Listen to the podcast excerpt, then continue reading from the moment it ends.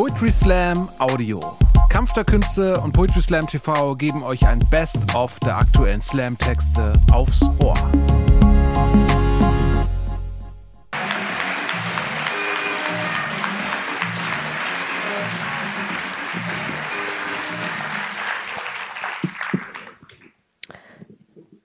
Hi. Ähm, ich habe einen Text dabei. Der trägt den Titel Die Unterschrift meiner Mutter. Meine Mutter war immer stolz darauf, dass ihre Unterschrift nicht gefälscht werden kann.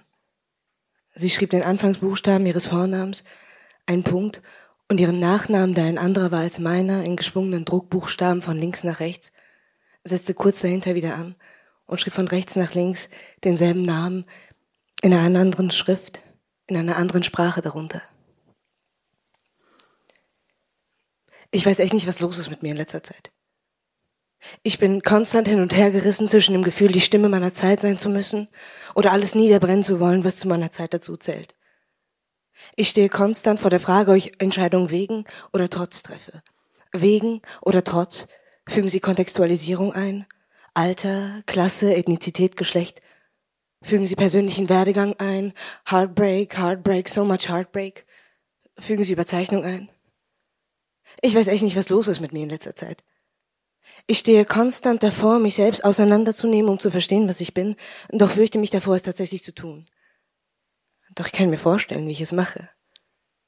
Ich lege mir die Finger auf die Augen und drücke. Drücke so stark, bis die Augäpfel, die doch nie satt gemacht haben, aus den Ohren wieder herausquellen, soweit das Auge reicht. So viele Öffnungen am menschlichen Körper. Doch das Eigentliche, das, was echt ist, bleibt doch unter verschlossenen Windungen des Darms oder geht verloren, wird verätzt im Fegefeuer des unruhigen Magens. Ich wünschte, ich könnte in mich hineingreifen und das, was sich mir als Essenz darbietet, herausreißen. Die Gebärmutter blutet sechs Tage. Sechs Tage, an denen sie nichts erschafft. Am siebten Tag ruht sie. Aber das ist nicht die Regel.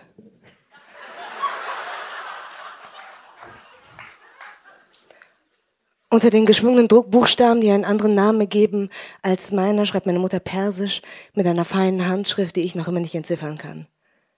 Das kann niemals jemand fälschen, sagt sie dann stolz. Unter dem diffusen Licht, das durch das Handy-Display auf sein Gesicht geworfen wird, erscheint er mir wie das Leben aus einer anderen Zeit.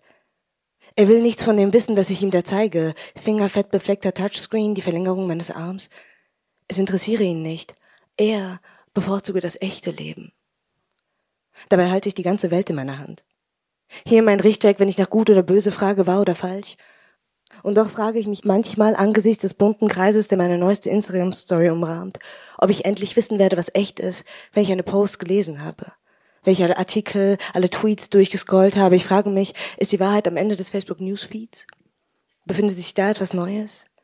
Wenn ich schreiben will, frage ich mich, wie lange ich den Finger auf der Backspace-Taste halten kann und ob dann wirklich die ganze Geschichte verschwindet. Wie viel Reim braucht mein Gedicht, bis ich ihm selbst auf den Leim gehe. Ich habe nichts Echtes zu erzählen.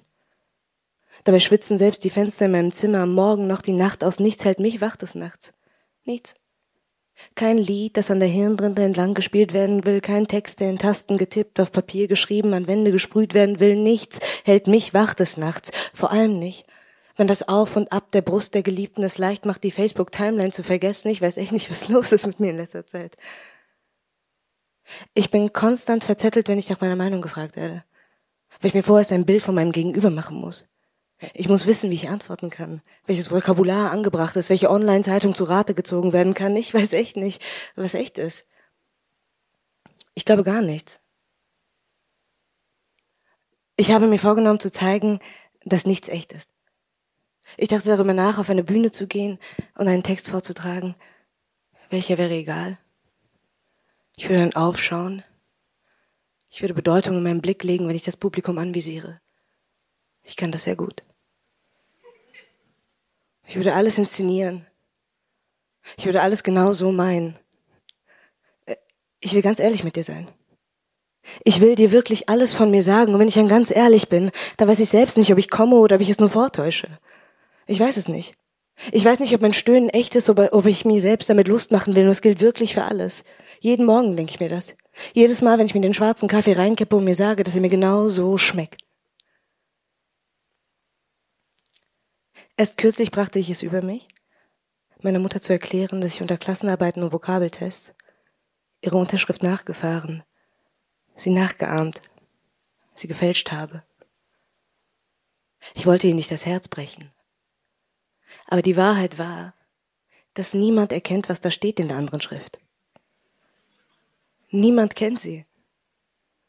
Und für Augen, die nichts kennen, ist alles echt.